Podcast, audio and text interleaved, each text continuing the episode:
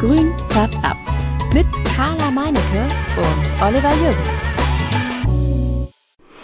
Hallo, liebe Substratis. Schön, dass ihr wieder dabei seid bei einer Kurzfolge, die alle zwei Wochen bei uns am Montag erscheint. Ich spreche heute über die Wachsblume, auch Porzellanblume oder bekannt auch als Heuer. Es haben sich einige aus der Community gewünscht, dass ähm, wir über die Pflanze sprechen. Und ich habe euch gehört und natürlich umgesetzt, was ihr euch gewünscht habt. Also, ich gehe am Anfang immer gern so ein bisschen auf die harten Fakten ein. Teilweise sind sie auch nicht so hart, wenn wir uns angucken, wie viele Arten so eine Pflanzenfamilie oder Gattung hat. Das ist ja immer ein bisschen strittig.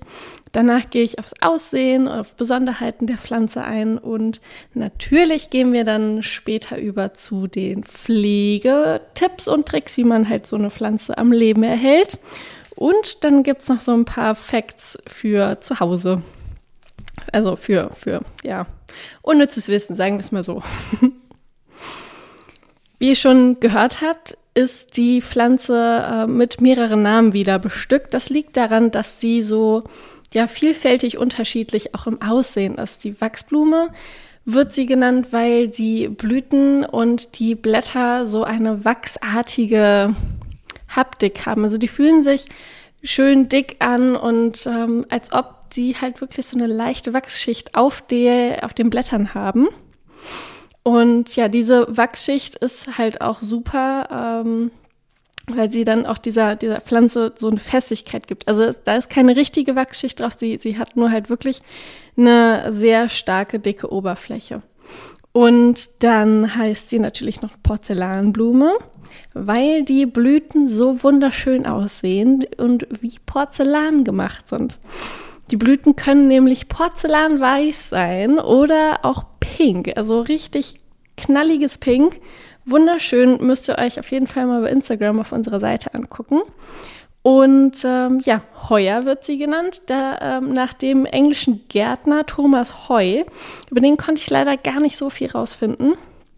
Deswegen bleiben wir einfach jetzt erstmal mit dem Fakt so stehen. Ich gehe davon aus, dass er irgendwie ein bisschen, also er ist halt englischer Gärtner, dass er ähm, ja mit bei der Bestimmung dabei war und dass äh, sich das dann so angeboten hat.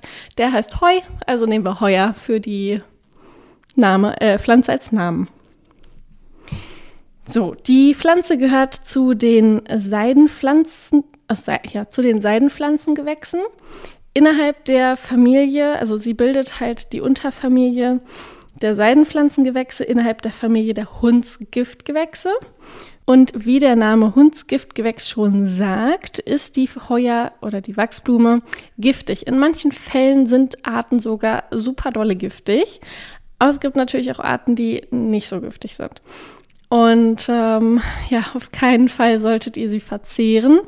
Ich komme später nochmal auf einen Fakt zurück, äh, da geht es auch wieder um die Giftigkeit ähm, oder dazu später.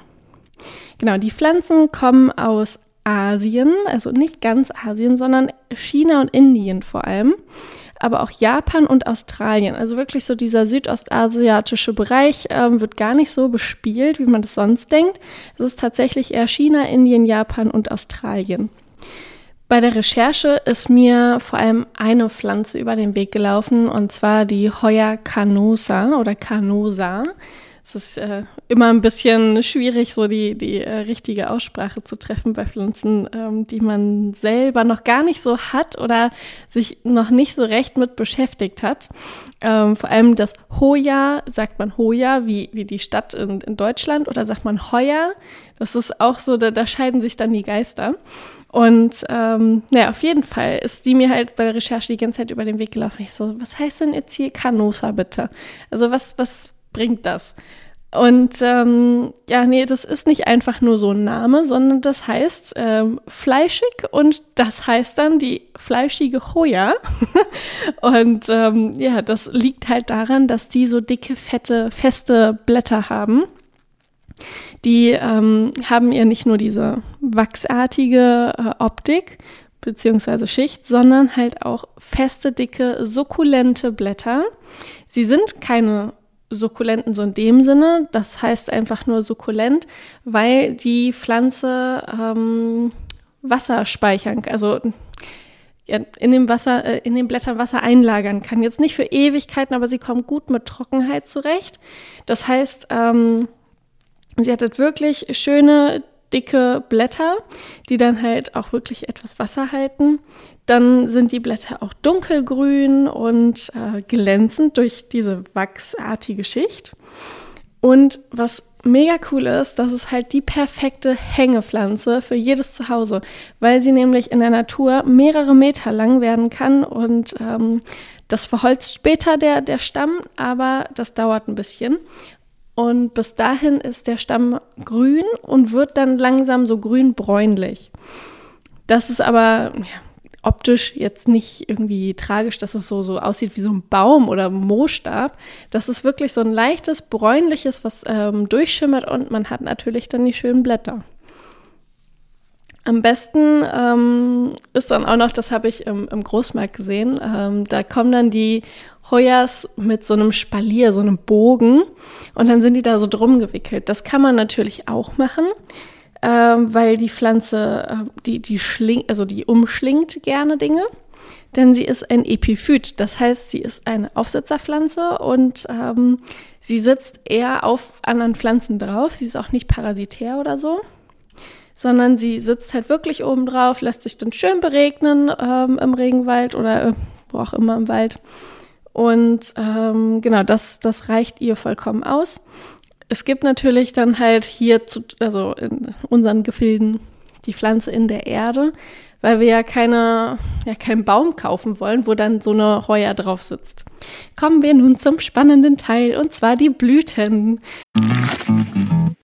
Das hier geht an alle Sportler, die nicht akzeptieren können, dass immer alles so bleibt, wie es ist. An alle, die nicht länger in Plastikklamotten Sport machen wollen weil das unsere Erde mit Mikroplastik verschmutzt.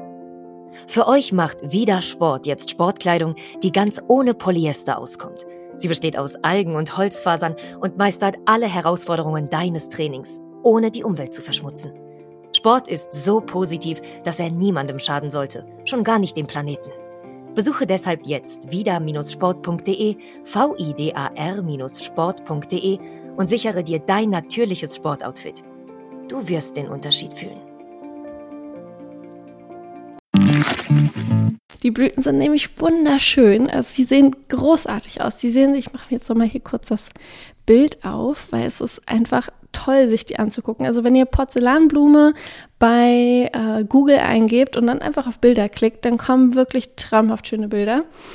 Und ähm, ja, also die Porzellanblumen sehen wirklich bildschön aus. Sie haben eine Sternchenform und ähm, es sind, ist im Prinzip so ein Doppelstern, wenn man sich das genauer ansieht. Und es sieht so flauschig auf dem ersten Stern aus. Und der zweite Stern ist ähm, ja ganz glatt und äh, vielleicht ist er auch sogar eher klebrig. Bei der Recherche ist mir nämlich über den Weg gelaufen, dass äh, die Insekten teilweise Probleme haben, aus dieser Blüte wieder rauszukommen obwohl sie schon so, ja, sehr weit geöffnet ist. Ähm, denn die Blüte klebt sehr dolle. Das soll ja für eine gründliche Bestäubung sorgen, habe ich ähm, recherchiert. Und ja, der Nektar soll süß, duftend und äh, aber auch sehr lecker sein. Denn in manchen Regionen wird dann daraus wirklich dieser Blütenhonig gemacht. Würde ich sehr gerne mal probieren. Was man bei den Blüten halt auch super sehen kann, ist halt diese Landebahn für Insekten. Man hat bei den meisten echt dann dieses Weiß oder Rosa, also dieses Porzellanweiß ähm, oder eine rosane Blüte. Und dann kommen so rote Punkte oder ähm, wenn dann halt die, die Blüte komplett pink ist, dann hat man eher so weiße Punkte. Ähm, das ist dann so für die Insekten die Landebahn, dass sie dann da drauf finden und drauf fliegen. Und ähm, ja, die Blüten stehen nicht alleine, sie sind in einer Scheindolde zusammen. Das heißt, es sind vereinzelte Blüten, die dann aber zusammen ähm, ja, in, in so einer Scheindolde halt wachsen. Die besteht aus dann ungefähr zwölf Blüten, kann mehr oder weniger sein, das ist immer unterschiedlich. Und halt dieses Spektrum an wunderschönen Farben hat es auch. Ne? Das ist wirklich von diesem Porzellanweiß bis dunkles, tief lila Pink. Sieht super toll aus. Ich bin sehr begeistert. Wenn ihr mm, eine Heuer zu Hause habt, dann müsst ihr auf jeden Fall mal beobachten, falls sie dann in die Blüte kommt, ähm, dass sie, wie sie aufgeht. Denn sie bildet halt erst die Knospen aus und dann ist das so zugeklappt. Das sieht aus wie so ja, kleine, ja, wie, wie nennt man das? Ja, kleine zugeklappte Blüten, die dann langsam in der Mitte aufbrechen und dann stülpt sich das Innere heraus und dann ist die Blüte richtig geöffnet. Was auch super wichtig ist, ist, dass ihr die Pflanze nicht umstellt, wenn sie ähm, Knospen bildet und auch nicht irgendwie drehen oder so. Das mag sie nicht, dann verliert sie tatsächlich ihre Knospen und Blüten. Und das ist circa in dem Zeitraum zwischen Mai und September. Was ihr auch nicht machen solltet, ist die verblühten Blütenstiele abschneiden. Das ähm, würde ich erst machen, wenn die Knospen, also wenn die Pflanze neue Knospen bekommt. Denn das zieht, ähm, die, die Pflanze braucht das irgendwie, dass die alten Blüten da dran bleiben. Wahrscheinlich zieht sie da noch Energie raus und ähm, natürlich möchte die Pflanze auch irgendwie, wenn sie Blüten produziert, dass sie dann auch Samen produzieren kann. Was natürlich mega cool ist, wenn ihr eure eigene Heuer durch Samen vermehren könnt. Auf jeden Fall solltet ihr das dran lassen und ähm, die Pflanze wirklich mal in Ruhe lassen. Das, das tut dir richtig gut. Was ihr auch noch richtig gut tut, wäre dann zum Beispiel die richtige Pflege von euch zu Hause. Und zwar mag sie überhaupt keine pralle Sonne. Also eher so indirektes Licht, vielleicht morgen Abend Sonne, so zwei, drei Stunden. Das ist absolut ausreichend. Mehr möchte die gar nicht. Und ähm, ja, dann natürlich auch keine Zugluft, also weg vom Fenster, was für eine Hängepflanze in der Regel eigentlich schwierig ist, weil man sie ja gerne auch an die Gardinenstange hängt, da ähm, sie wirklich die Zugluft überhaupt nicht cool findet und ähm, auch so Temperaturen um 18 bis 23 Grad wären optimal. Sie braucht auch eine Ruhefau äh, Ruhepause. Ruhepause. Ähm, ja, im Winter, dann auch sonst. Und da sollten die Temperaturen zwischen 10 und 14 Grad liegen. Wenn ihr nun so eine Pflanze aus dem Baumarkt geholt habt und seht, dass die Erde so richtig fest und dicht ist, dann solltet ihr sie nach einer kurzen Eingewöhnungsphase umtopfen. Am besten in einen Erd- oder Substratmix mit äh, viel Drainage, dass die Wurzeln super atmen können, weil die Pflanze ist halt wie eine Orchidee, eine Aufsitzerpflanze und mag es überhaupt nicht so gerne, wenn die Erde so kompakt und dicht ist. Und dann kann halt auch schnell Staunisse entstehen, was wir natürlich vermeiden wollen, denn sonst entsteht Wurzelfäule. Und die brauchen wir überhaupt nicht. Deswegen ist auch ähm, ja, am einfachsten, wenn ihr eine Fingerprobe macht, bei, bevor ihr gießt, ob die Erde schon ähm, ja, trocken ist, leicht feucht ist oder ob sie noch ausreichend Wasser hat, dass ihr gar nicht gießen müsst. Gießen solltet ihr nämlich erst, wenn die Erde wirklich so ja, oben ein bisschen ausgetrocknet und unten noch leicht feucht, dann könnt ihr sie einmal gießen. Alles, was ihr oben reingießt, kann unten wieder rauslaufen und dann stellt ihr die Pflanze einfach wieder in, die, äh, in den Topf rein. Außer sie ist natürlich ganz ausgetrocknet, dann solltet ihr sie ein bisschen länger im Wasser stehen lassen, dass die Erde sich richtig vollsaugen kann mit Wasser und dann ähm, genau in den neuen oder in den Übertopf zurückbringen. Wenn ihr die Pflanze dann in die Ruhephase in den Wintermonaten schickt, dann möchtet ihr sie am liebsten wenig gießen, denn das ist ja wirklich Schimmel fördern, Wurzelfäule fördern, wenn ihr die zu viel gießt. Am besten haltet ihr die Erde halt wirklich leicht feucht. Also dass, wenn ihr die Erde anfasst, dass du gerade so noch an den Fingern klebt. Denn habt ihr das zu nass, dann äh, mit der Kälte, das ja, bringt der Pflanze überhaupt nichts, weil sie braucht nicht viel Wasser, sie zieht dann auch nicht viel Wasser. Und dann gammelt das Ganze im Topf, weil es halt wirklich nicht verdunstet, nicht verbraucht wird und dann halt nur steht. Wenn ihr sie dann wieder aus der Winterruhe holt, dann müsst ihr sie auch wärmer stellen und am besten ist es so, dass ihr sie dann auch leicht düngt. Alle drei bis vier Wochen ungefähr. Ein bisschen weniger als so eine Monstera hätte sie gerne, denn sie ähm, findet das gar nicht so toll, wenn sie zu viel gedüngt wird. Manche Pflanzen kriegen ja dann diesen, diesen ja, Düngerbrand. Das heißt, dass die Pflanze dann wirklich Schäden am Blatt bekommt, weil sie zu viele Nährstoffe hat, weil es zu salzig ist. Und das, da solltet ihr auch drauf achten. Wenn ihr dann eine Pflanze überlebt, also die hat die Winterruhe überlebt und ihr habt angefangen zu düngen und sie fängt an toll zu wachsen und alles ist cool, dann überlegt man ja auch, hm, könnte ich die jetzt auch so vermehren? Also nicht nur über Samen. Ja, das könnt ihr und zwar über Absenker. Was sind denn jetzt Absenker? Absenker sind, äh, ist total einfach. Ihr nehmt einfach einen neuen Trieb, der so der von der Mutterpflanze etwas rankt und dann entfernt ihr die Blätter von diesem Trieb, stopft den dann in die Erde und äh, bedeckt das dann natürlich auch mit Erde und schneidet den vorderen Trieb, der dann wächst, ab. Dann beginnt nämlich dieser Absenker, weil er jetzt ja Erde abgesenkt ist, Wurzeln zu bilden und ihr bekommt eine neue Pflanze. Wenn dann genug Wurzeln entstanden sind und sich vielleicht auch schon ein neuer Trieb oder Blätter gebildet haben, könnt ihr das dann von der Mutterpflanze kappen und in ein Töpfchen daneben stellen. Ganz wichtig ist ja natürlich auch die Frage nach Schädlingen. VoiceOver sagt dir, was auf deinem iPhone-Display passiert. VoiceOver ein. Einstellungen. So kannst du es ganz einfach durch Zuhören benutzen. Bücher. Kontakte. Kalender. Zum Öffnen doppeltippen. Frühstück mit Anna. Von 10 bis 11. Und dein Tag kann kommen. Bedienungshilfen. Es steckt mehr in einem iPhone. Ja, die Pflanze kriegt auch Schädlinge. Das ist sehr ärgerlich, äh, aber man kann da auch natürlich was gegen machen. Ähm, die meisten Schädlinge, die auf äh, Wachsblumen zu finden sind, sind eher Läuse. Olli hat natürlich mal wieder einen Vogel abgeschossen und hatte irgendwie Tripse. Letztes Jahr war das, glaube ich.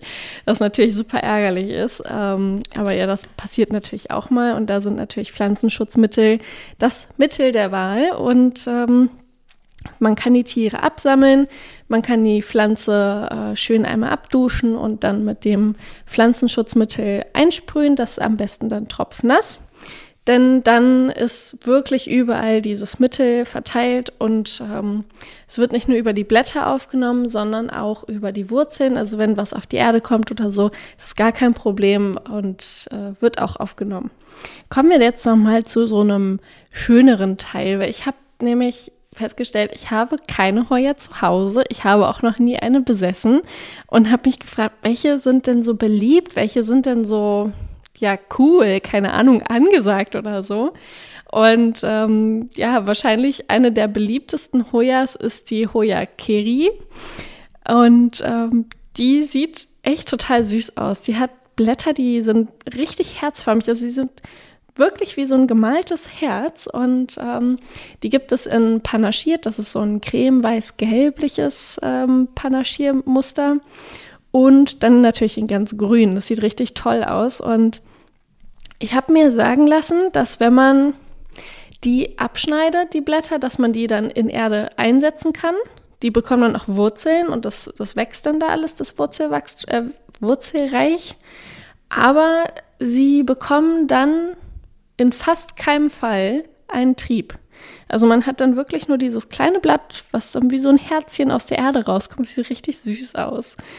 Und ähm, ja, das ist so ein ganz nettes Mitbringsel, glaube ich, für ähm, ja, Freundin, Freund oder so oder zum Valentinstag. Weiß nicht, wenn man, kann man ja auch, Valentinstag kann man ja jeden Tag machen, ne? Naja, auf jeden Fall kommen wir gleich auch zum Thema Symbolik. Das passt irgendwie gerade mega gut, weil äh, die Heuer stehen auch, ähm, ja, nicht, also sie kommen ja aus den asiatischen Ländern und ganz oft, wenn ich ähm, ja aus den Regionen stammende Menschen bei mir im Laden habe, dann ähm, fragen die ganz viel so, ja, was bedeutet das? Was bedeutet die Pflanze und was hat die für eine Symbolik? Und ich so, ah, ich habe gar keine Ahnung.